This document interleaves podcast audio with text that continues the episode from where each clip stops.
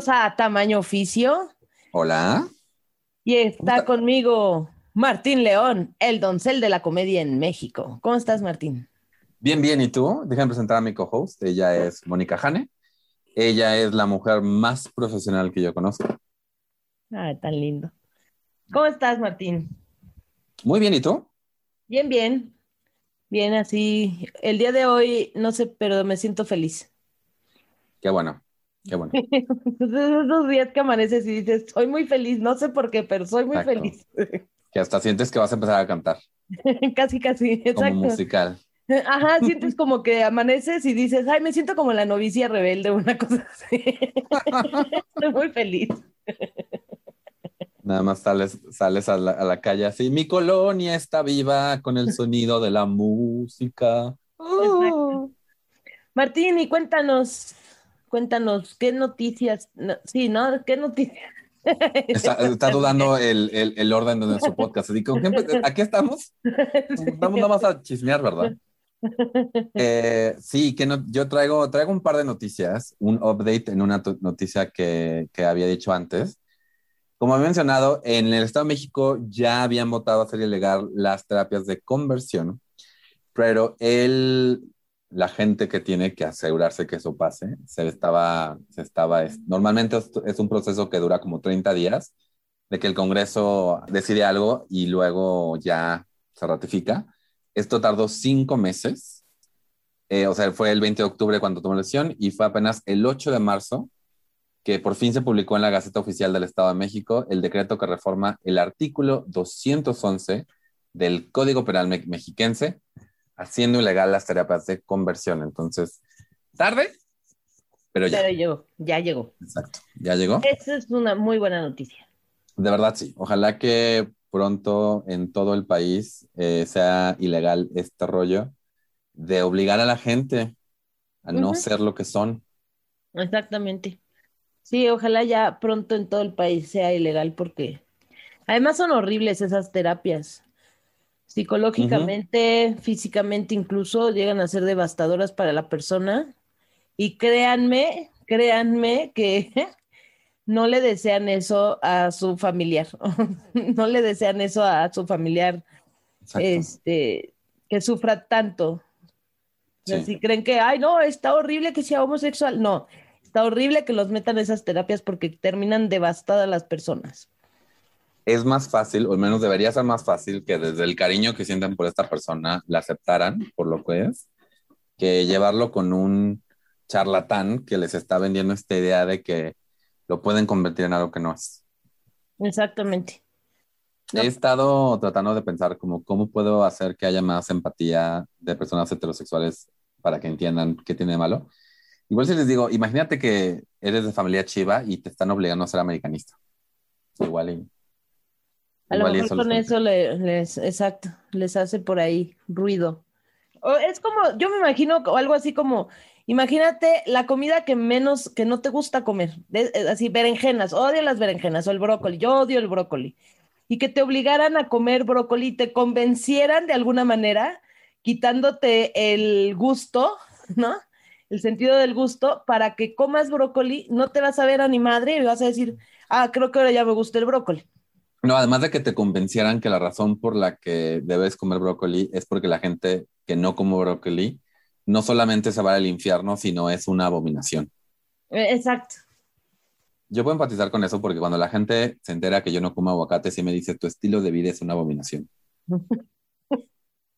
Exacto. Yo, yo cuando descubrí que no te gustaba el aguacate, dije, no lo puedo creer. Y te iba, te iba a llenar de stickers tu celular con puros aguacates. dije, no, eso es muy... Anyway, la otra noticia que traigo es algo un poquito más preocupante.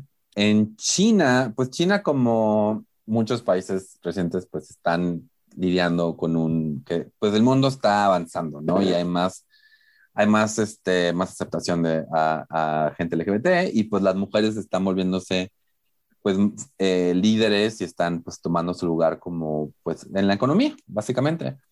Y pues esto está preocupando a los líderes de China porque dicen, oh no, los niños están perdiendo su masculinidad.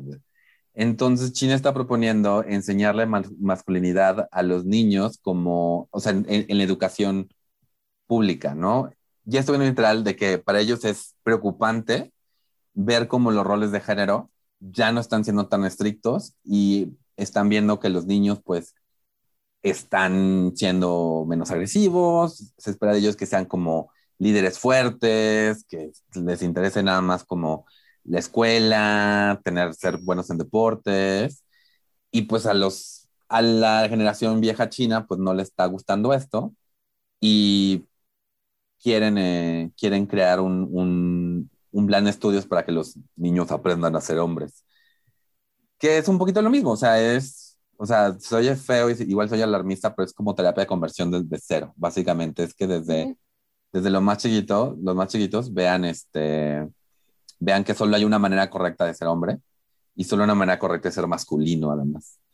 y pues eso es preocupante. Hay varias asociaciones feministas y pro LGBT que pues están correctamente preocupadas de esto, que va a ocasionar bullying a niños que no se adhieran a esto, sean o no LGBT, eh, y además pues, pues va a crear un sistema donde pues obviamente cómo defines la masculinidad como algo más fuerte que qué, que la feminidad, y cómo te muestras más fuerte que la feminidad, pues agrediendo mujeres, básicamente. Y no es como si China no tenga un pasado preocupante en cuanto a su trato de mujeres. Entonces, eh, estoy leyendo todavía la nota en NBC News de eso. O sea, no es algo que ya esté pasando, pero sí es algo que pues preocupa a la gente. Y aunque hay personas que dicen, no, pues yo aceptaría a mi hijo que fuera LGBT, más bien, yo aceptaría a mi hijo que fuera un poquito más, este, no quiero decir, no quiero decir pero más...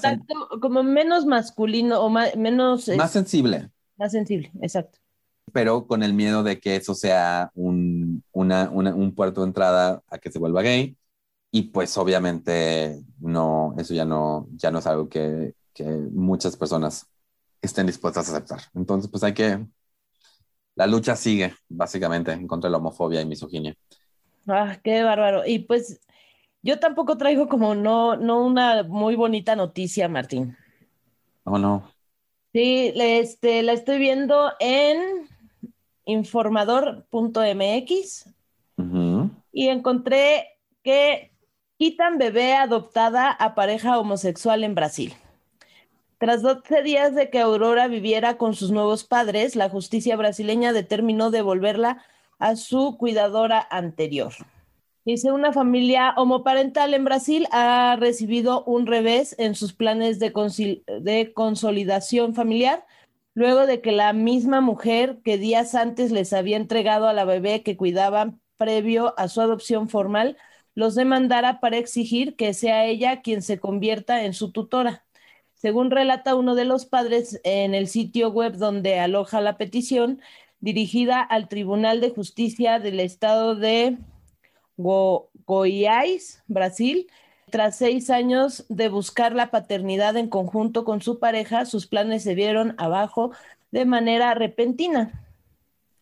Entonces, la verdad es que se me hace como como terrible que después de 12 días que les dieron la, en adopción a esta pequeña, decidan de pronto decir, ah, no, ah, familia homoparental, hijo, ojo, no, y, y le quiten la oportunidad tanto a esta pareja de ser padres como la oportunidad de tener una familia a esta niña. Bueno, ya es algo que siempre he platicado porque sí he encontrado algunos amigos heteros que me dicen, no, pero es que eso ya que adopten, está muy cañón porque ¿qué va a pasar con esa criatura y cómo la van a educar? Gente, para que alguien pueda adoptar, o sea, que es algo que se me hace súper importante, hay muchos filtros y hay, así como los heterosexuales les hacen miles de filtros de pruebas y, esperan un largo tiempo para lograrlo, es lo mismo para las parejas homosexuales. O sea, no crean que llegas así como, no sé qué se imaginan, pero a veces pienso que se imaginan algo así como que llegan así de, oiga, queremos adoptar un niño. Ah, sí, claro que sí. Preferencia heterosexual. Sí, vamos a hacerles unos exámenes para verificar que todo esté en orden y en unos dos o tres años podrán adoptar. Y que llegues y diga, preferencia homosexual. Ah, no, si quieren escojan de una vez, aquí tenemos. No, no es así, o sea, pasan por los mismos filtros, las mismas este, pruebas, la, todo lo, todas las entrevistas, todo el proceso es exactamente el mismo. ¿Por qué? Porque se tienen que asegurar que esa criatura va a caer en buenas manos, ¿no? Ya bastante, pues tiene la criatura con estar en un orfanato esperando ver quién lo adopta, como para que todavía nada más los suelten así como palomitas, o sea, es que, es que, es que justamente es eso, o sea, como que cuando la gente cree, escucha, eh, se, se, aprobó la adopción parental, como que literal creen que es tú y yo podemos ir cualquier día al DIF y, y escoger así casi como catálogo. Así quiero uno eh, en este tono y con este color de ojo, ¿no? Y realmente no, o sea, lo único que se dice es que no te pueden discriminar en el comienzo de este proceso. Si después del proceso de adopción, que es un proceso súper complicado y súper largo y súper caro y súper cansado, o sea, literal, hablen con cualquier persona que haya intentado adoptar en México, es súper complicado no te pueden, no te pueden decir no porque eres gay. Es, ok, pues, ¿quieren adoptar? Muy bien. Estos son los requisitos que necesita para adoptar y esto es lo que esperamos que puedan eh, otorgarle a un niño. Y así es como nosotros vamos a cuidar que este niño no termine en una situación eh, peligrosa. Porque la verdad es que pues hay que cuidar a los niños de, de, de todo. O sea, eh, aún hubo un caso de un DIF en Guerrero, creo, que tuvieron que correr, bueno, fue todo un rollo de, que no solamente tuvieron que correr a la directora, sino pues básicamente se dieron cuenta que estaba dejando que estos niños fueran abusados y ella eh, ayudaba a que estos niños fueran abusados. Entonces, cuando la gente cree que está protegiendo niños, porque literal, creo que fue, bueno, fue este hombre el que estuvo en la película Pink, ay, se me fue, MTV le hizo un, MTV le hizo un reality show y yo me, yo me peleé con un gay en Twitter que lo estaba escribiendo. Palazuelos, creo que fue. Sí, fue Roberto Palazuelos, que literal, cuando le preguntaron, o sea, ¿dónde crees que estén mejores? No sé si haya como puntualmente fanatos, pero si en esta situación o en una familia homoparental. Y él dijo, ah, pues no sé. Y creo que fue eh, Paquita, la del barrio, la que dijo que hasta prefería que se murieran antes de que los adoptara una pareja gay. O sea, literal, para ellos es tan, o sea, ven tan mal que un niño esté en una familia parental, hasta dicen esas cosas, ¿no? Y a mí literal, y digo, este caso no lo conozco, yo entiendo que si la señora, o sea, si esta señora en cualquier momento quiso decir, ¿sabes qué? Este es, a mi niño y yo lo quiero, y yo le quiero dar la familia, o sea, igual tuvo, o sea, cuando estás adoptando, eso es algo que puede pasar, te arriesgas a que la persona, especialmente en estos casos donde conoces, la, la, mamá va a dar a luz y va a ceder la patria potestad, eh, pues te, te, arriesgas a que eso pase. O sea, te arriesgas a que la señora, uh, y no digo, o sea, te, te arriesgas a que, la, a que la mamá diga, no, la verdad, yo decido que no, o estoy cambiando la idea que tengo sobre mi participación en la vida de este niño, porque también creo que en este caso los derechos de la mamá tienen que ser respetados y los deseos, o sea, Igual al principio dijo, no, o sea, yo lo doy en adopción y lo voy a ver cada Navidad, o si luego él pregunta, vemos cómo le hacemos. Pero si al final la mamá dice, es que no, yo sigo teniendo una participación más este, involucrada en, en, en la vida de, de, la criatura, pues entonces, pues creo que pues ahí tú tienes que ver cómo, cómo hacer eso. A final de cuentas es parte de la complicación de, de adoptar. Pero sí viendo el panorama, no solamente, como ya mencionamos China, en Brasil también el, el conservadurismo está teniendo como un, un, una, está consiguiendo fuerza, pues sí está preocupante y está, y pues eso, o sea, llevan seis años quieren adoptar, o sea, no, nadie pasa seis años intentando hacer algo de que, que no quiere hacer de verdad, o sea, que no quiere de corazón darle un hogar y darle una familia y darle una red de apoyo a este niño. Exacto. Porque es lo, es lo que la gente no se da cuenta. No solamente están consiguiendo dos papás, están consiguiendo dos redes de apoyo. Porque la familia de estos dos papás, y hoy ya eh, hay más contacto con los abuelos y todo, se vuelve la familia de este niño. Por lo tanto, ya no es tan fácil que este niño de repente se quede totalmente solo en el mundo, porque va a tener estas dos familias que se van, les va a importar el futuro. Exacto, su bienestar. Es, me encanta, sí, su bienestar. Eh, especialmente cuando el Estado no puede asegurarse del bienestar de todos estos niños en situación de que necesitan ser adoptados. Exactamente. Pues así es, esperemos que, que vaya la gente pues abriendo un poco su mente, ¿no? Y vayan entendiendo que pues es quitarle la oportunidad a un niño de tener una familia y también quitarle la oportunidad a una pareja de ser padres. Exacto. Porque es eso. Y, y al final, pues creo que siempre va a ser un mejor resultado que un niño crezca al lado de, de unos padres que lo quieran, que lo, que lo apoyen y que se aseguren siempre de su bienestar y que busquen siempre darle lo mejor, a que crezca en un orfanato sin ese cariño o sin ese amor que podría recibir. Exacto. Y además, este, así como añadiendo a, esto, es de, verdad, o sea, la, mayor parte de la gente involucrada en este proceso está enfocada en el bienestar del niño, tanto la gente que quiere adoptar tanto, como la gente que quiere que, que lo adopte. También no es llegas y tú escoges qué niño quieres, o sea, normalmente más bien, el proceso es las personas involucradas en el lado de adopción intentan crear un match entre la familia y el niño o niña que van a, que van a, que, se va a dar una opción. No, no, es catálogo, no va así, no, es. De hecho, tengo un amigo que, que eh, adoptó y me platicó más o menos la, así como a grandes rasgos el proceso y demás. Y me decía que ya cuando, o sea, sí, ve, sí ves a las criaturas para ver como con quién, pero justo buscan de, por la edad, el género, todo eso que más o menos tú estás buscando y eh, buscan que haya como ciertas similitudes con la criatura y ya que hacen como que el match, como bien dices, les dicen, bueno, está esta criatura, ¿cómo ves esta criatura?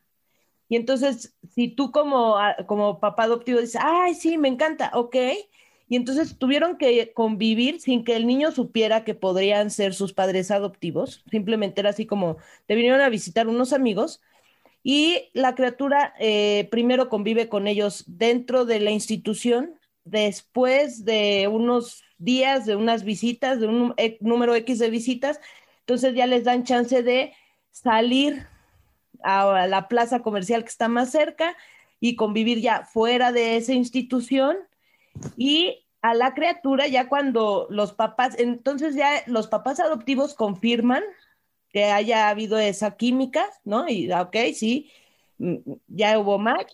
Y a la criaturita también ya le preguntan, ¿cómo te sientes con ellos? Y van viendo y tienen pláticas con la criatura para saber cómo se sintieron, cómo los trataron, cómo, cómo fue la experiencia eh, de esas visitas, tanto dentro de la institución como fuera de la institución. Y ya cuando ven que la criatura sí acepta a, a esas personas y que hay ese match por ambos lados, entonces creo, creo, no, no recuerdo bien esa parte, pero creo que te lo prestan como el fin de semana, así de, bueno, llévalo el fin de semana a ver cómo les va. Y ya que hubo toda esa convivencia y que se pasan todas esas pruebas y que el mismo niño confirma que se siente bien y todos los exámenes y, demás terapias que recibe el niño para asegurarse que le fue bien en esas visitas, entonces es cuando ya se da la, la, confirmación de que pueden adoptar. O sea, no es como que, ah, sí, ya llévatelo, no. No, no, no, es todo un proceso para que también el niño no sienta de repente el de trancazo, ahora vivo con unos extraños que en mi vida había visto y no sé quiénes Exacto. son.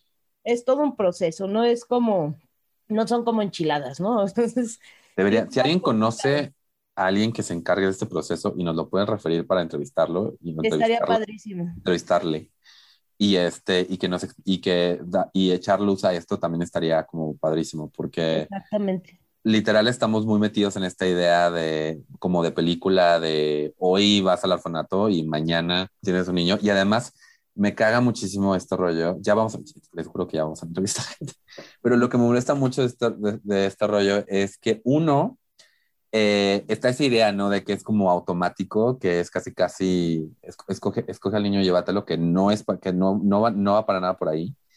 Y dos, lo que más afecta, yo siento, a los niños adoptivos es este rollo súper eh, negativo de cómo se ve alguien adoptado en, en, los medios masivos de comunicación. Aún, como por ejemplo, aún este, en las películas de Marvel, que va a sonar medio trivial, pero cuando hay varios chistes donde dice, ese es mi hermano, y dicen, Loki hizo esto malo, ah, pero es adoptado.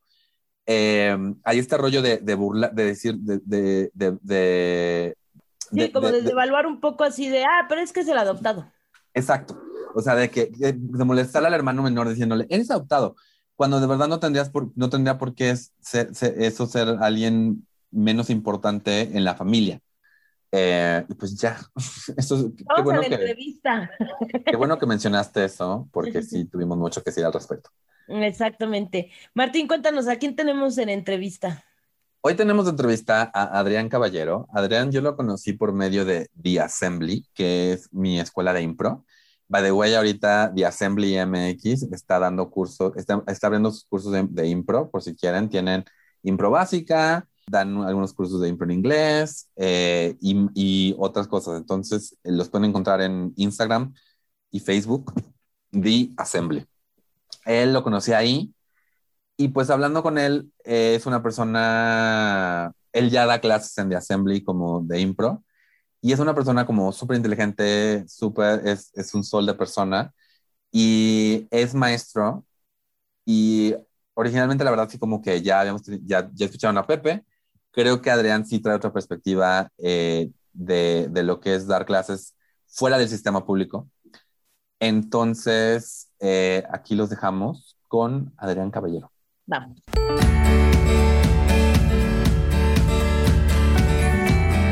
Hola. Hola, ¿cómo están? Bien, bien, gracias. Bien, bien, ¿y tú? Oye, qué bonito suéter. Ay, muchas gracias. Es de una chica que me gusta mucho que se llama Mari Garnica que vive en Oaxaca oh. y hace, este, hace sobre todo como, como esculturitas y justo tienen como este sello de que todas tienen como una expresión bastante, bastante exagerada. Pues antes que nada, Adrián, eh, muchas gracias por aceptar nuestra invitación a Tamaño Oficio. No, al contrario, muchas gracias por invitarme. Eh, no, pues estamos muy, muy contentos de tenerte aquí. Eh, la primera, lo primero, siempre es, por favor, eh, que te hagas una pequeña introducción de tu persona hacia la gente que escucha el podcast, este nombre, a qué te dedicas ahorita y cualquier otra cosa, información que creas, que creas pertinente. Ok, bueno, mi nombre completo es Adrián Caballero Martínez. Tengo 34 años. Este año cumplo 35, Cristo. Bueno, actualmente soy docente. Soy este, profesor de literatura y también profesor de, pues, ligeramente de teatro, o sea, tengo una ligera inclinación a teatro, uno de los programas que enseño está orientado hacia como la adaptación de textos literarios a, pues sí, como al escenario. Y al mismo tiempo, eh, bueno, he trabajado como traductor, como corrector de estilo, como editor durante un corto tiempo. Bueno, mi otra pasión es la improvisación. Entonces, este, gran parte, la comedia de improvisación, para ser más claro, pues sí, como la otra mitad de mi tiempo libre, este, la he dedicado sobre todo a trabajar en el escenario y a trabajar la técnica de la comedia de improvisación en, pues sí, ahorita online, pero en, en general en México, ¿no? Sí, ahora con la pandemia todo es en línea. Sí. Y ya. Oye, me sorprende, o sea, la gente no te puede ver, pero yo pensé que tenías, no sé, creo que apenas va empezando este muchachito, salió del kinder y ya viene a entrevista. Soy, soy, soy muy comeaños y además no ayuda que, pues sí, la verdad soy bastante chaborruco, entonces casi siempre me he visto como, sí, como niño de, de prepa o de universidad, así, y es joven, sí, sí, sí, la verdad. ¿Cuánto te ha pasado? Sí, dime, dime, dime. Perdón, ¿cuánto te ha pasado que estás en clase y la gente no ubica que eres el maestro hasta que empiezas a hablar? sí, o sea, sí, sí, sí, sí, o sea, también mis alumnos me... Llevo varios años en la escuela donde estoy actuando, digo, trabajando actualmente, pero al principio todo, todo el mundo me decía así, yo pensé que tenías 22 años, 23 años, y yo de no, no, no, no, yo estoy bastante más ruco. pero así al, al grado en el que me digan, tú eres otro alumno, a lo mejor la gente del staff, pero los chavos no. bueno, yo quería preguntar, ¿qué estudiaste y cómo llegaste allí? ¿Cómo llegaste a ser maestro de, de literatura? Bueno, yo estudié literatura, bueno, literatura inglesa, el nombre completo de la carrera se llama Lengua y Literatura Modernas, modalidad inglesas durante toda mi vida yo, bueno, tuve la fortuna, tuve la fortuna y el privilegio de, este, de tener como una educación bilingüe. Entonces he hablado, he tenido como el acercamiento a la lengua inglesa desde que tengo como tres, cuatro años. Cuando yo iba terminando la prepa, yo este, me di cuenta que tenía, pues sí, como una pasión por las humanidades, aunque la verdad no sabía para dónde iba a ir, no tenía como una dirección concreta. Cuando vi el abanico de opciones, eh, también apliqué a, bueno, también pensé en aplicar, porque la verdad es que no hice el examen, pero a literatura creativa en el claustro de Sor Juana. Sabía que me quería dedicar a algo creativo. Y si bien a lo mejor no a la creación, sí como a seguir incorporando o aprendiendo acerca de ya sea las artes escénicas o la literatura en mi vida. Entonces, pues apliqué al examen de colocación de la UNAM y entré, quedé. Y pues sí, o sea, como que me fui de corridito. No, no, mucha gente se toma un año sabático o algo, pero no, o sea, yo me fui directo a estudiar la carrera en, en la UNAM. Estuve a punto de cambiarme, debo de admitir, este, hubo un punto en que la literatura sí dije, ah, qué pesado, qué complicado, pero bueno, cambió un poco también como tuve clases con varios profesores que fueron excelentes, ¿no? Dentro de la carrera y decidí continuar hasta el final. La otra, la otra pregunta es cómo acabé siendo docente. Lo que sí me di cuenta es que como mi orientación al terminar la carrera, pues sí, no estaba tan convencido de volverme un académico, ¿no? Y de dedicarme a la investigación al 100%. Entonces dije, ¿qué es, cómo puedo ocupar todo esto que tengo, todo este conocimiento y aplicarlo hacia, pues sí, hacia un trabajo que sea más hacia los otros, ¿no? Más orientado como a apoyar al, prójimo, a trabajar con gente, a estar en un campo que, fuese más social, porque creo que sí es, algo que me importaba mucho, ¿no? Trabajar con más gente y aplicar mi conocimiento hacia pues sí, hacia ayudar o hacia trabajar con, con, gente y eventualmente, pues sí, se abrieron varias oportunidades para mí, eh, para empezar a trabajar clases individuales, ¿no? Porque la verdad es que siempre hay gente que necesita o que busca profesores de inglés, ¿no? Ya sea como para apoyar después de clases y demás. Entonces, se me abrieron algunas puertas para comenzar a hacer este experiencia, sí, como experiencia trabajando como maestro Luego estuve trabajando durante un tiempo en una, ya en una escuela este, por San Pedro de los Pinos, que fue mi primera experiencia trabajando con grupos, que fue súper complicado porque pues, fue así como de, órale, échate este, estos tres grupos con adolescentes, que siempre es complicado. y a partir de esa experiencia, que fue complicada, pero fue muy positiva, dije, sí me gusta estar aquí, tomé un par de diplomados que también me abrieron las puertas a trabajar en algunos este, eventos de bibliotecas públicas, hacía como fomento a la lectura con jóvenes y niños, entonces ahí también ya me casé con la idea de trabajar con gente joven, con una población joven. Y tuve la fortuna que en mi alma mater hubo un punto en el que estaban buscando un profesor de inglés y en este caso ya no solo orientado hacia como la lengua, sino hacia precisamente la literatura. Entonces tuve, tuve, tuve la gran fortuna de ahora sí que regresar y también retribuirle a mi escuela, que también, o sea, nos concebimos como una, como una comunidad, se llama la Escuela de Lancaster. Y pues sí, trabajar el programa de lengua y literatura, literatura y performance, y todo también acompañado del, de la filosofía de la escuela que está muy aunada pues al pensamiento crítico, a los valores, ¿no? Y al respeto, ahora sí que al prójimo y a la comunidad, ¿no? Entonces estoy muy contento de, formar parte de, este proyecto y de esta comunidad. Llevándolo como a, la parte de tu orientación, eh, yo creo, obviamente creo, creo que aquí lo hemos visto es que las humanidades tienen a ser, además de que igual, igual y es una reputación que se ganaron a pulso, pero pues las humanidades tienen, tienen la reputación de que son más amigables pues a personas diversas, ¿no? ¿Cuál, ¿Cuál fue tu experiencia contigo en cuanto al closet? O sea, eh, ¿alguna vez estuviste en el closet en algún trabajo o siempre estuviste como súper abierto? ¿Alguna vez tuviste como alguna, alguna duda con algunos de tus trabajos para, para hacer pues más, estar, estar fuera del closet? Por, creo que vuelvo, vuelvo a usar la palabra de que he sido muy privilegiado en tanto que muchos de los lugares donde, mm, donde he elaborado, pues no, no se metían con mi, con mi manera de representarme ni con mi manera de ser. Creo que, o sea, sí, sí viví un par de experiencias, ¿no? Donde me decían como, bueno, ustedes me pueden ver, no creo, bueno, como es un podcast, el resto de la audiencia no, no, me puede ver, pero se darán cuenta que mi, o sea, mi estilo de representación, no estoy lleno de tatuajes, tengo piercings, este, me gusta vestirme con corazoncitos, pintarme el pelo y demás. No, me, me, gusta ser bastante out there, ¿no? Y bastante, o sea, ahora sí que extravagante, estrambótico.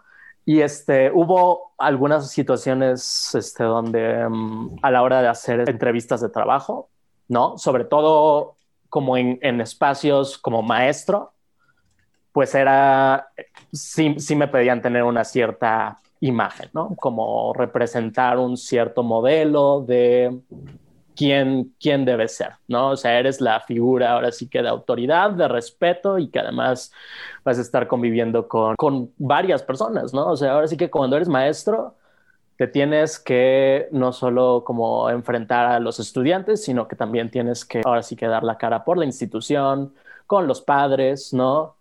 Entonces, pues sí había varias este, escuelas donde es como, pues tú no te ves como el perfil, ¿no? Que deberías de cubrir, tú no te ves como el maestro, ¿no? Como, como decía Jane hace ratito, ¿no? Te ves súper joven, te ves como así súper loco, entonces como, ¿cómo vas a hablar con los padres siendo esta persona, ¿no? Y siendo como, pues sí, como esta hada voladora. Este, entonces, sí, sí, en, algunas ocasiones sí me dijeron, pues, a lo mejor puedes este, aplicar para secundaria o algo así, ¿no? Ahora sí que en, este rollo como de, de que, de que sí, pues hay un, hay un deber ser, hay, un, hay una manera en la que debemos de representarnos y, este, y vernos frente a la sociedad. Y pues en ese momento, ahora sí que cuando viví esta clase de situaciones, que, pues sí, pueden ser consideradas hasta cierto grado discriminatorias. La verdad es que yo también dije, o sea, me, parecía chocoso y, dije, y me dije a mí mismo, ahora sí que lo volví una de mis máximas, que no iba a volver a aplicar a, un trabajo donde, donde mi, ahora sí que mi apariencia o mi vida personal o las decisiones que tomara eh, dentro de mi vida personal fueran a afectar ahora sí mis posibilidades o la manera en la que mi trabajo era juzgado o, era, o estaba siendo representado. Ahora sí que me considero una persona muy, muy, muy profesional. Si bien he hecho mucha experiencia, tal vez no a través de maestrías o además tengo muchos años de experiencia, entonces era como, o sea, no voy a permitir que esto, que, no, como, como que esto me frene o que esto afecte como, como mis posibilidades dentro de un campo laboral, ¿no? Entonces, pues, o sea, te digo, no, no creo que lo haya vivido tan grave como sé que mucha gente dentro de nuestra comunidad lo, llega a vivir, pero pues sí, sí se siente de pronto, ¿no? Y, creo que también es una preocupación que yo tengo luego en general, ¿no? Si me llego a cambiar de institución, si me llego a, no, siempre es una preocupación hasta cierto grado como cómo me van a aceptar, cómo me van a tratar, ¿no? Claro, no, o sea, no imagino llegando a una escuela de los, este, ¿cómo se llaman? Los hermanos marianos. Ándale, una, una, escuela de Opus Dei así súper, súper, súper religiosa y así como de, hola.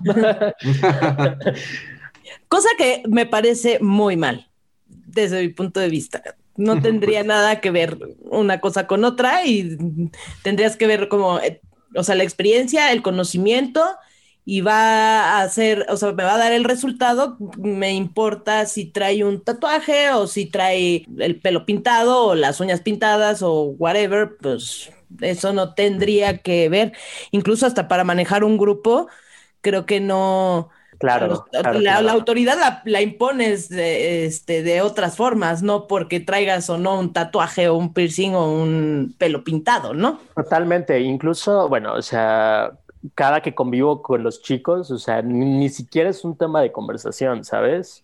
O sea, y creo que también algo, bueno, sí, voy a, voy a decir algo que puede ser un poco atrevido, pero no creo.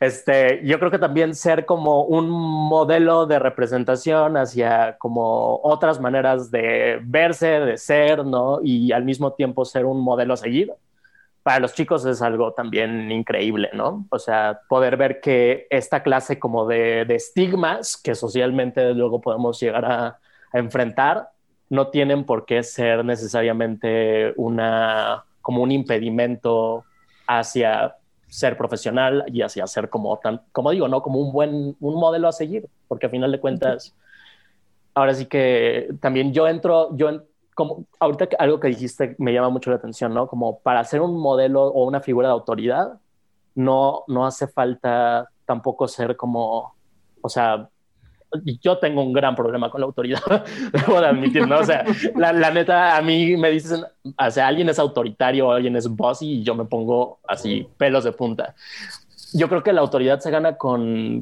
con, el respeto y con, este, y con la empatía, ¿no? Yo, yo esa es la manera en la que trabajo con mis, con mis estudiantes. Es como, yo estoy aquí para ayudarte, yo estoy aquí para ahora sí que volverme un, un, un facilitador, un tutor, este, frente a estas habilidades que tienes que desarrollar. Yo no, y, y yo voy a darte lo mismo que tú me des de vuelta, ¿no? Ahora sí que estamos trabajando juntos.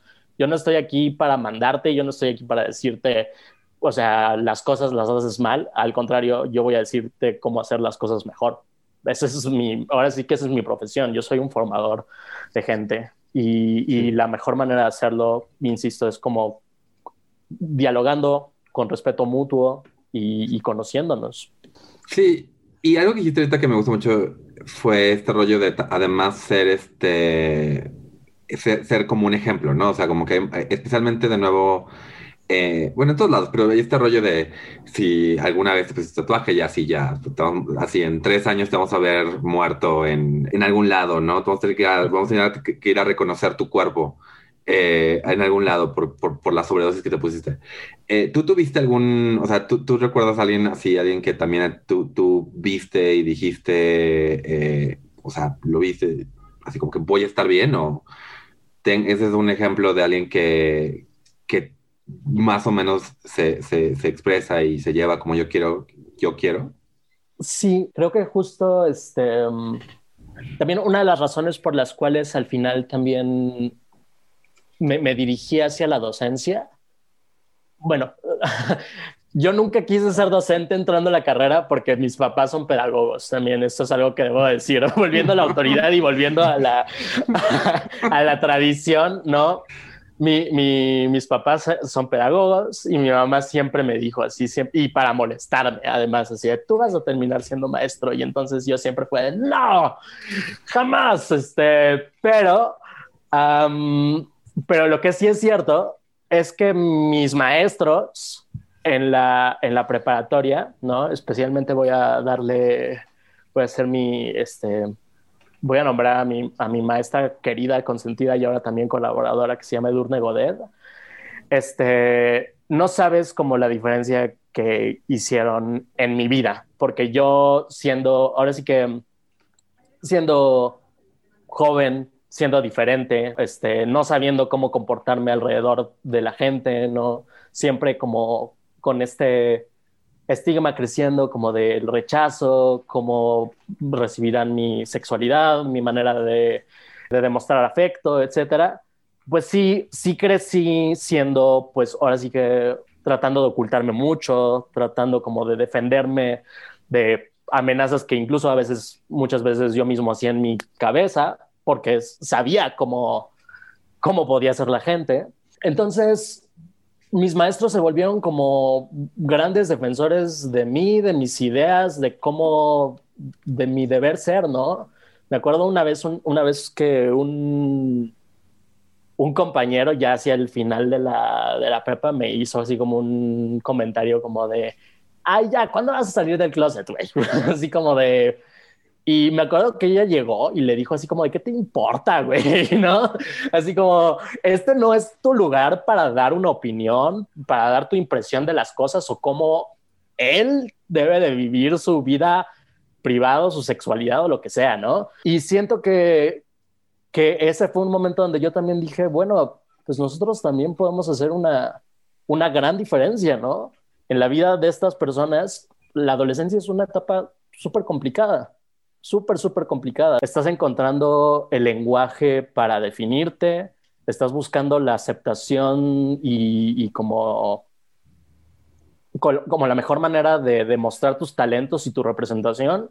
Y, fue, creo que en gran parte, o sea, yo dije, yo quiero también poder hacer eso por alguien. Quiero encontrar la manera de, de, hacer que la gente se empodere y encuentre las palabras y la manera de decir yo soy yo soy esto, ¿no? Yo soy todo esto. Entonces, pues sí, mis, mis maestros de literatura y de, de teatro en la, en la prepa fueron, ahora sí que sí me, me influenciaron mucho hacia volverme ya hacia tomar este, hacia volverme quien soy y hacia tomar esta, pues sí, esta decisión como profesional. Es que siempre hay alguien que, que en nuestras vidas mm, está el como el bueno y el malo, ¿no? El que siempre te impulsa y te da ese, que, ese parteaguas. Y también siempre hay varios que te meten el pie o te lastiman de una manera. Entonces, este, eso está padre que, que hayas conseguido tener esa fortuna de encontrarte con ella y la forma en que lo, lo manejó y que tengas ahora tú esa oportunidad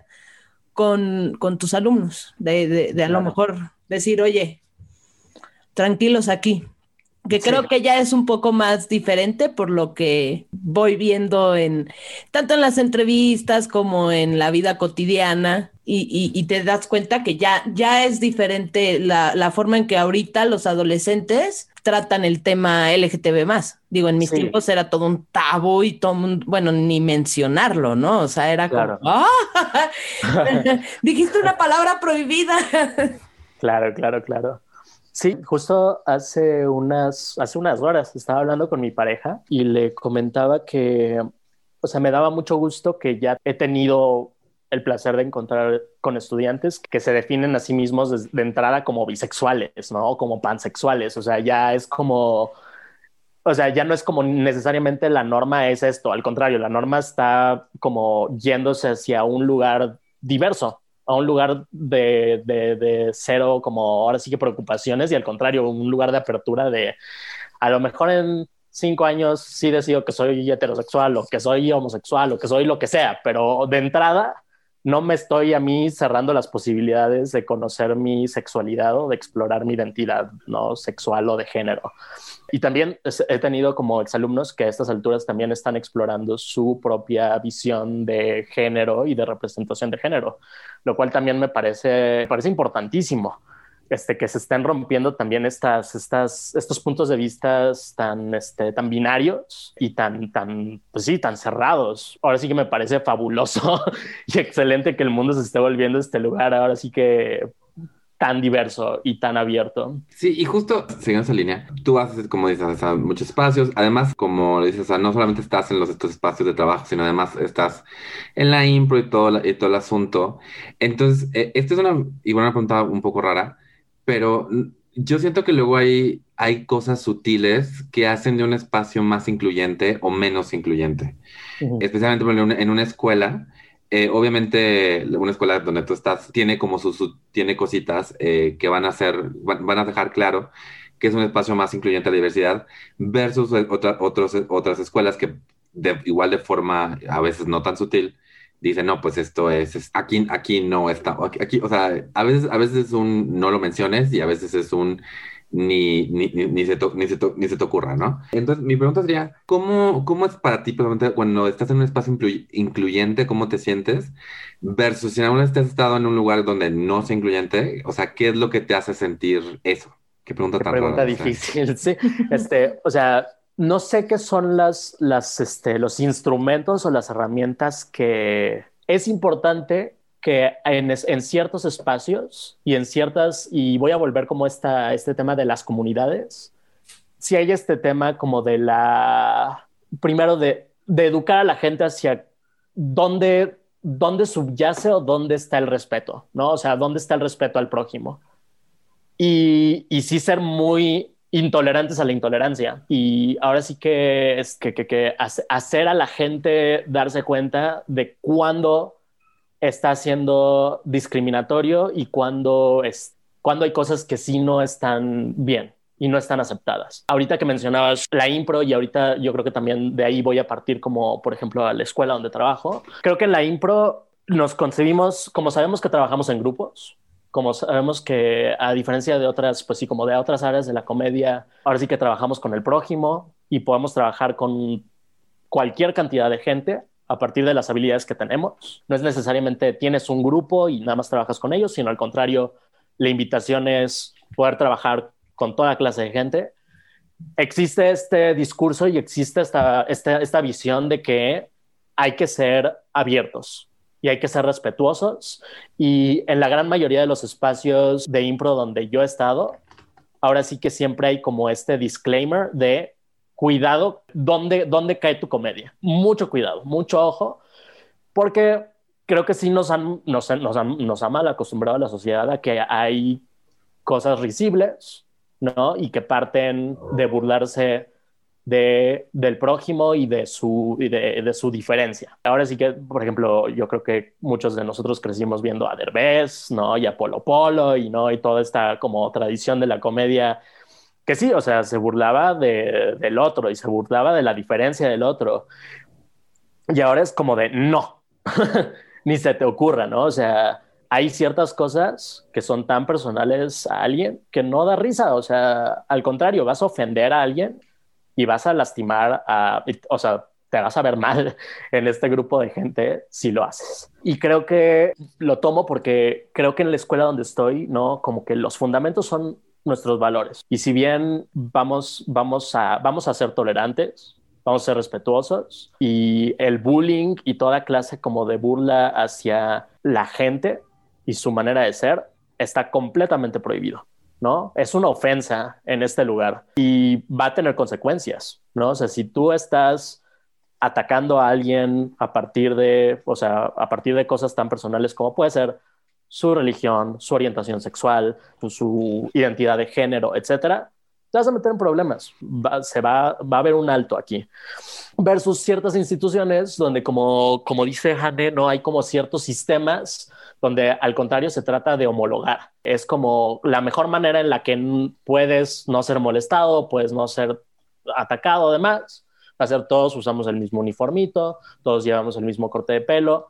Vamos a ser diversos, y vamos a aprender a ser incluyentes. Y al contrario, vamos a celebrar, ¿no? Vamos a celebrar y vamos a promover que la gente se, se muestre como quien es verdaderamente y vamos a detener esos actos que pueden ser verdaderamente actos de odio o actos de intolerancia hacia la diversidad del otro, ¿no? Creo que allí es, ahí radica la diferencia, ¿no? Y es un proceso que es muy complicado. Venimos de una sociedad a final de cuentas estamos formados y estamos permeados por una sociedad que nos ha enseñado una serie de valores que son heteropatriarcales, heteronormativos y que pues sí, muchas veces desdeñan o se burlan de la diversidad y la diferencia. Entonces, tenemos que hacer, o sea, lo veo también como una responsabilidad como educador y como entretenedor, ¿no? O sea, como entertainer, como comediante, tenemos que hacer también nuestro esfuerzo de demostrar que, que estamos aquí y que, hay que, y que hay que ser abiertos y que hay que tener una mente abierta y que hay que tener una mente incluyente. Hay que romper esos estigmas porque, pues sí, ahora sí que es nuestra, es nuestra labor, es nuestra responsabilidad, al final de cuentas, ¿no? Celebrar la diversidad, no frenarla. Exacto. Y pensando justamente que lo, lo, que nos has mencionado de los estigmas, yo quiero pensar que cuando cargabas estos estigmas a cuando pudiste quitarlos y soltarlos, pues fuiste alguien diferente. ¿no? Totalmente. En el trabajo y en todos los aspectos, pero incluso en el trabajo, me imagino que sí hay una diferencia. Sí, total, total, total y absolutamente, ¿no? En el momento en el que yo me, me sentí con la libertad de hablarlo con, primero, no, con mi familia, con mis amigos, y, y, tomar el riesgo de voy a ser esta persona y no me importa que me cierren ciertas puertas, pero yo voy a ser yo. Pues sí, o sea, es, es, es, es otra manera de vivir, ¿no? Es otra manera de ser. Este, vivir ocultándose no es vivir, ¿no? Es, es, este, es reprimir toda una serie como de, de maneras de, de, ser, de, ser, feliz, carajo, de ser feliz, de, conocer el, el placer, la representación, el placer en la representación, el placer en amar. Creo que hay, hay una importancia en, en simplemente ser quien eres, o sea, y en sentirte libre de ser quien eres de cualquier manera posible, bueno, no de cualquier manera posible, ojo, que sí hay, hay, ciertas cosas que sí hay que frenar porque, oye, oye, oye, oye, si no, no, no, no, hay, hay, pues sí, hay ciertas prácticas y ciertas cosas que sí rayan en el abuso, ¿no? Y que sí rayan en el, en, en, en, en afectar a otras personas, ¿no?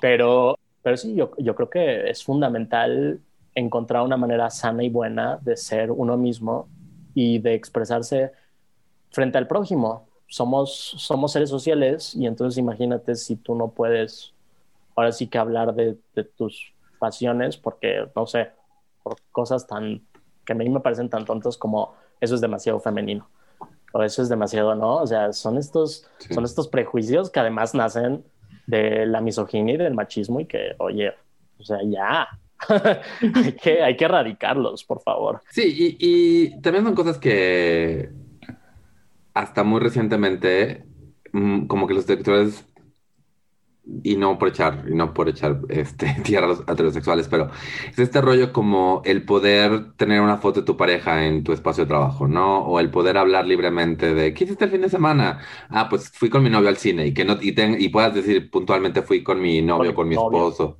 al cine y no tengas que decir esto, así, ¿con quién vives? Ah, pues con un amigo, ¿no? Exacto. Sí. Entonces, como dices, tú, tú tienes el privilegio, creo que estar en un, estar en un lugar que está como en la punta de lanza de, en este tipo de cosas. O sea, no, no, estás, no, estás en un lugar donde igual, igual corrígeme si estoy mal, pero igual hasta podría haber cosas que sorprendan a otros que dicen, no, o sea, no.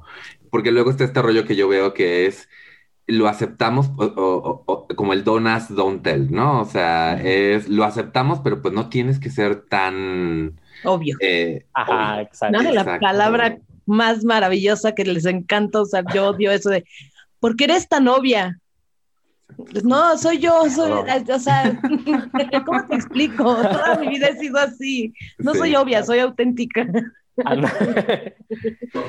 me encantó esa frase, me encantó esa frase. Entonces, mi pregunta sería, este, ¿qué son cosas de tu espacio de trabajo que agradeces mucho y que, y que sientes que, o sea, y que, y de cierta manera igual, igual y pensabas que no ibas a tener o que hasta a ti mismo te sorprenden de, de esa libertad que tienes en tu espacio de trabajo?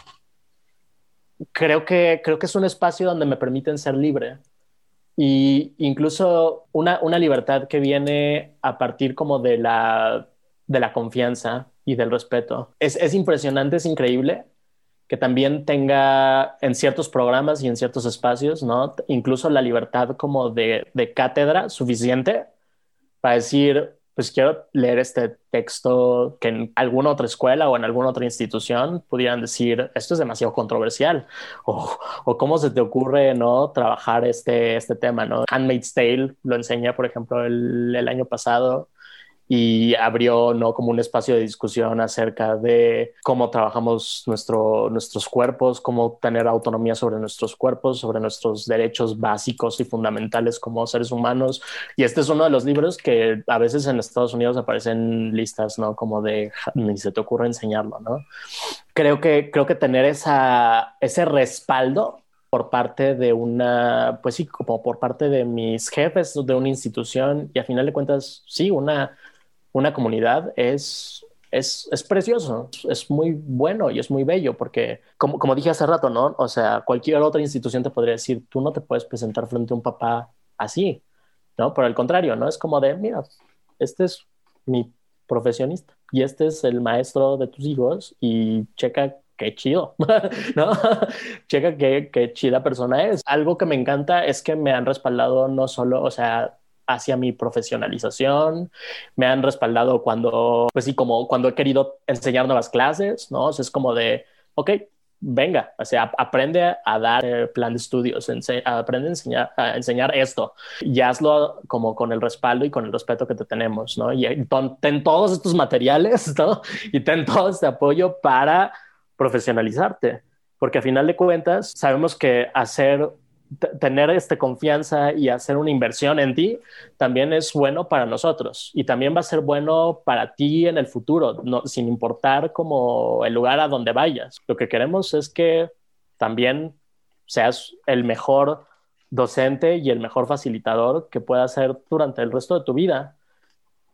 Hace falta gente así, ¿no? En, en el mundo. Entonces, pues sí, o sea, yo estoy completa y enteramente agradecido con eso con, estar en un lugar que, se preocupa, que, se preocupa por mí, que se preocupa por mis intereses y que me haya ofrecido todo su, respeto y su validación. También eso me ha ayudado a crecer mucho. Oigan, pues ya, ya, ya estamos llegando casi al final, ¿eh? Se me fue rapidísimo. Ahorita volteé el reloj y dije, hoy no lo puedo creer, qué rápido. Ay, no, perdónenme, yo también soy súper platicador. no, me, encanta esto. Este es el lugar perfecto para hacer súper platicador. Exactamente. No, o sea, de verdad, imagínate una entrevista así de sí, no, no. Bueno, tal vez. Entonces estás en el lugar indicado. Muchas gracias. De eso se trata de que platiquemos. Martín, ¿tú tienes alguna otra pregunta, algo? No, eh, yo de nuevo nomás como yo, he hecho impro con, con Adrián y además he tenido como el, el, gusto de que, de que me enseñe, entonces este, eh, es realmente muy bueno eh, como, como maestro. Eh, no lo digo nada más de dientes por fuera, de verdad. Y yo supongo que mi, mi última mi última pregunta es, este, pues a, otras personas LGBT que estén pensando volverse docentes o entrar a cualquiera de las muchas, eh, de, las áreas que, que tú, estás, eh, ¿cuál sería tu mensaje para ellos? Comprendo el, lugar, el, buen lugar en el que yo me pude ver y donde me pude haber encontrado y, entiendo que sí soy muy privilegiado. Por lo tanto, o sea, sé que hay, hay ciertas situaciones, hay ciertas circunstancias donde habrá que, que, tomar el trabajo que hay, ¿no? Y habrá que hacer, como docentes, nuestra obligación con la gente más joven y a pesar de la institución donde estemos, ¿no? Por más conservadora o por más, no, este, como, ahora sí que cerrada, donde podamos trabajar, es que, pues que tenemos una responsabilidad y un trabajo con los chicos y con las generaciones más jóvenes, o bueno, con, con con toda clase de gente. Ahora sí que con cualquier persona que, que, formemos, tenemos una responsabilidad, ¿no? Y, y, creo que como miembros de la comunidad LGBTQIA, ¿no? Todas, todas sus letras y todas, toda la, todo el abanico de diversidades que representa, creo que es importante hablar acerca de nuestros valores, acerca de eso que nos hace comunidad y que nos invita a unirnos, ¿no? Ya, y que nos invita este, a expresarnos. Y si bien habrá ciertas circunstancias donde nuestra expresión pueda ser ahora sí que, pues de cierta manera, muteada o sosegada, ¿no? Por, pues sí, por, por las circunstancias de trabajo donde vivimos, creo que sí es importante apoyar a que, a que la mentalidad de la gente se abra que, volvamos el mundo un mundo más abierto, más tolerante, más diverso, con mucha más diversidad de pensamiento y de, de, diálogo, ¿no? Hacia, pues sí, hacia volver el, el, mundo y nuestros espacios un lugar más incluyente, respetuoso y amoroso para todos.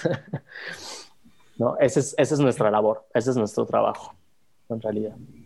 Así es. Oye, pues yo tengo, hay una pregunta que me gusta hacer antes de terminar la entrevista y despedirnos, que es la siguiente. Si existiera un genio de la lámpara maravillosa LGTB más, ¿qué deseo le pedirías? ¿Qué, ¿Qué deseo le pediría? Qué pregunta tan difícil. ¿Puedo, ¿Puedo pedir más de un deseo, acaso? ¿O solo puedo uno? Bueno, además de un concierto de David Bowie post. no, no, este, no sé, supongo que, que haya una generación de, de gente que pueda vivir su vida con libertad y con amor. Y, y, también que, no sé, si existiera una pócima mágica para que la gente de pronto tuviera conciencia de cuando, de cuando le está haciendo daño al prójimo, ¿no? Por X o Y razón que existiera así, ¡puf! ¡Ah! La cagué.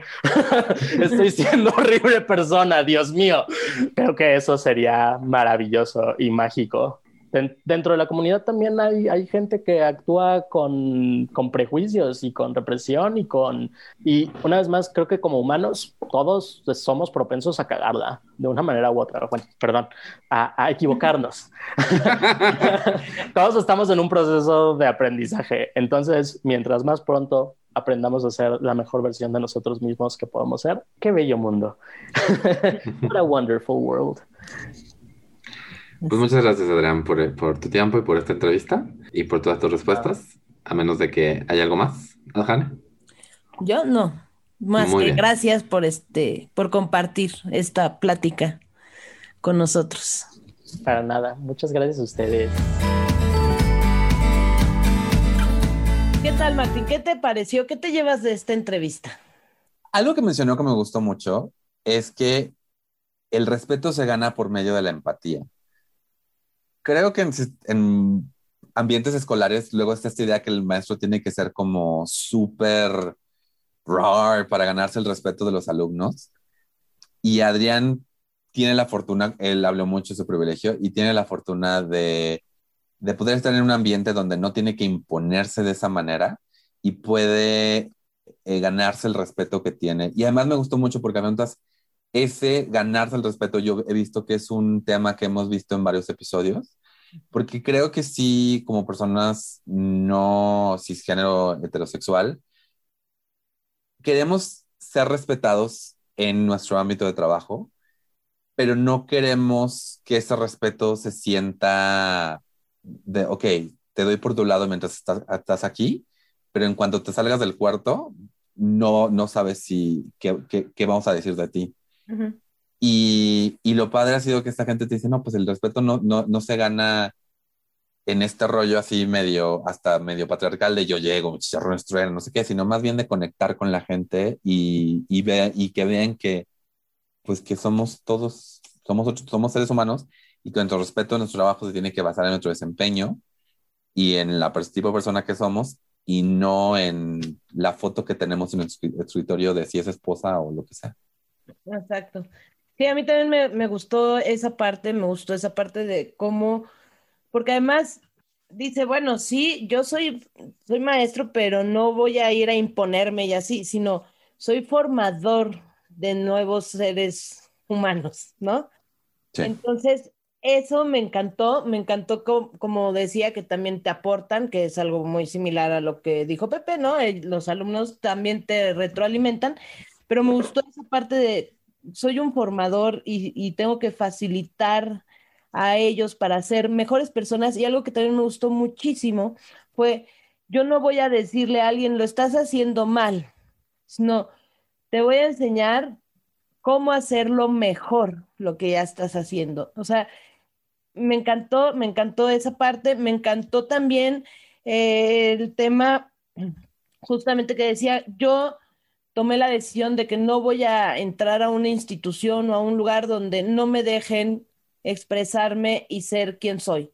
Eso me, fascinó y me gustó muchísimo porque justamente hay lugares donde te quieren forzar a ser alguien que no eres, simplemente porque quieren algo muy heterogéneo, donde todos se vean igual, donde todos actúen igual y pues no es algo que de entrada funcione. Y en segundo está padre que lo defiendas, o sea, que digas, ¿sabes qué? No voy con esta política y mejor me busco otra oportunidad. Es de mucho valor porque a veces dices, híjole, pues es que necesito trabajar. Pero hay lugares donde lo va, o sea, donde lo puedes hacer, ¿no? Lo puedes lograr. Y también, si de repente en donde estás no es un lugar donde te sientas que puedas hacer eso, pero lo estás, estás ahí en lo que encuentras otra cosa o en lo que, sí, pues donde encuentras otro lugar o, o, que, o lo que esperas que ese lugar cambie. O sea, no, no es un fallo tuyo, es un fallo de tu espacio de trabajo y, y, creo que también él es muy cándido en decir, pues tengo un privilegio y tuve unas oportunidades que igual otra gente no tiene. Y lo que me gustó también es que ese valor que tiene no es nada más una parte de comodidad, no es una parte de, ay, pues yo no quiero dejar de vestirme de cierta manera o dejar de pintarme el pelo o esconder mis tatuajes, sino también lo que mencionó que me gustó mucho fue que así igual y puede estar en el lugar correcto para ser eh, la persona que inspira a alguien más a, ser auténtico. Así como él tuvo un maestro que se echó sus rounds para ser auténtico y dijo, yo quiero ser auténtico, igual tú en tus rounds eh, no te vas a dar cuenta, igual y nunca, nunca, te lo van a, nunca te van a confesar, pero esas luchas que estamos tomando de ser auténticos están haciendo que la gente quiera y tenga el valor y tenga las ganas y se eche el paquete de ser auténticos. Y no lo digo nada más en, la cuestión de que tú como lesbiana vas a inspirar, obviamente puedes inspirar a lesbianas y yo como gay, de verdad creo que cuando ves a alguien siendo auténticamente feliz, eso es un, eso causa ondas que hace que la gente diga, yo también quiero ser auténticamente feliz. Sí, me gustó mucho eso. Y el impacto como maestro, ¿no? Que tienes en, en la Sí, sí, sí. Me encanta. Quiero que sea mi maestro. pues da clases de impro en The Assembly, por si quieres tomar. Eh, si toman clases de impro en Assembly, digan que yo los, yo los referí porque me, me dan descuentos y eso pasa. Pero no nos están, no nos están pagando nada no por están patrocinando el día de hoy. nada más, la verdad, a mí sí me ha gustado mucho las clases que he tomado con ellos. Muy bien. Además de, que yo estoy aquí recomendando The Assembly, ¿tú, Janet, traes alguna recomendación? Sí, tengo una recomendación que está en mi lista de lo voy a ver este fin de semana. Ok. Está en Netflix y se llama Feel Good. Y la referencia dice, acércate a la comunidad lésbica con el reciente lanzamiento de Netflix, Feel Good cuenta la relación amorosa entre una comediante lesbiana y una chica heterosexual con un, con un vivencial torrente de situaciones que, como al ritmo de un stand-up, rápidamente te hará sentir parte y juez de una historia tocada por la ansiedad y la caótica proeza de aventarse a una nueva relación con toda la energía y esperanza, pero también con la carga o ansiedad de lo que se carece. El creador es Brett Haley y el reparto es, ay, ¿qué es? Mae Martin y Charlotte Ritchie. Oh. Entonces, este, me llamó mucho la atención, no sé por qué, así lesbiana y luego stand-up ¿Quién sabe por qué? ¿Quién sabe por qué me llamó la atención con todas esas reseñas? Y pues voy a hacer lo que voy a ver este fin de semana, pero de una vez se los recomiendo y así ya después no hacemos spoilers. No, igual estaría padre, está padre que igual la próxima semana puedas decir, ya pensé esto y alguien nos diga, pues yo la vi, opiné lo contrario o lo mismo. Exactamente, al fin que nos pueden escribir ahí en comentarios todo lo que quieran. Sí, en realidad, por favor, síganos en Tamaño Oficio Podcast, en Facebook y en Twitter. Ahí nos encuentran. Y ahí también pueden ver como otras cosas. Pueden seguir a, Ricardo del episodio pasado, por ejemplo. Yo, no, yo igual, la verdad, no he estado viendo muchas cosas. Me, me emociona, me emociona Diagonal, preocupa que ya viene la temporada 3 de Pose. Me emociona porque digo, yay, más contenido LGBT, me preocupa porque voy en el episodio 2 de la primera temporada. Un poquito como WandaVision, que me esperé, WandaVision, WandaVision, que me, me esperé a que estuviera llena para, para llena, completa. ¿Qué, qué estoy diciendo? estuviera completa para, para verla. Creo que me voy a esperar a que esté todo post para echarme un fin de semana entero de post. Me parece, yo, yo la empecé a ver, voy como en el capítulo 4 y me está gustando. Es, es, buena, aunque, bueno, esto es como spoiler para una, una entrevista futura que no, no, quiero spoilear, pero, pero también luego me estresa que, que, las historias como que más populares y que más se hacen de la gente LGBT siempre como son trágicas. Sí. Por eso termino leyendo tanto fanfic donde todo es así como, y se aman y se quieren, bye. Muy bien. Y la otra cosa es que, ah, sí, están las audiciones de La Más Draga 4. deberíamos hacer algo sobre como reviews de La Más Draga o de RuPaul's Drag Race. Sí, sí, de acuerdo. Vamos. ya viene RuPaul's Drag Race Australia. Bueno, se llama RuPaul's Drag Race Down Under. Ok. ¿Tú ves RuPaul's Drag Race? Lo he visto así, no todas las temporadas, me he echado como unas tres, cuatro temporadas y sí me divierte mucho. Me gusta mucho. Bajo esa, o sea, está en inglés, pero eh, Bianca del Río, que es mi draga favorita, eh, Bianca del Río es maravillosa, acaba de sacar un podcast y va a estar sacando episodios cada jueves. Está entrevistando a comediantes y si quieren y pueden escucharlo, o sea, la verdad es que el primer episodio me la pasé muy, muy bien escuchando. pues ya está, mira, primero escuchan, como es jueves también, entonces, primero escuchan Tamaño Oficio y luego ya de allí se pasan al otro podcast que es de... Bianca del Río. Bianca del Río. Y se llama The Bianca del Río Podcast. Ahí está, ya tienen armado el jueves. de eso se pasan al jueves. Exactamente. Como ya cuando regresemos a la normalidad, pues el jueves lésbico. Nos hace, sí, sí, sí, sí. Hace falta, hace falta. Hace falta. Eh, bueno, a ti. A ti. ¿Algo, ¿Algo más que quieras añadir, Jane, antes de pues ya este les dijiste que nos sigan en Facebook y en Twitter como tamaño oficio. Les pido que también nos ayuden a compartir eh, nuestro podcast, que donde puedan poner algún comentario, una referencia, las pongan. Este, y bueno, básicamente eso. Sí. ¿Dónde te pueden seguir? A mí me pueden encontrar en este, Facebook, Instagram como Comedia con H. También en Twitter te pueden encontrar como Comedia con H. Ah, sí, también en Twitter. Pero es que Twitter hago muy poca, creo que hace mucho que no publico nada. Me doy cuenta, o sea, le da retweet al tweet de tamaño oficio así tres semanas después. Pero a mí me pueden encontrar como Minton Arel en Twitter, tuitea un chingo, gente. En Instagram, en Facebook, en TikTok en todas las redes sociales. Todas las redes, estoy solo, gente, por favor, síganme. Y, pues síganos ya las redes sociales de, tamaño oficio. Y habiendo dicho eso, saludos cordiales. Vámonos, que aquí espantan.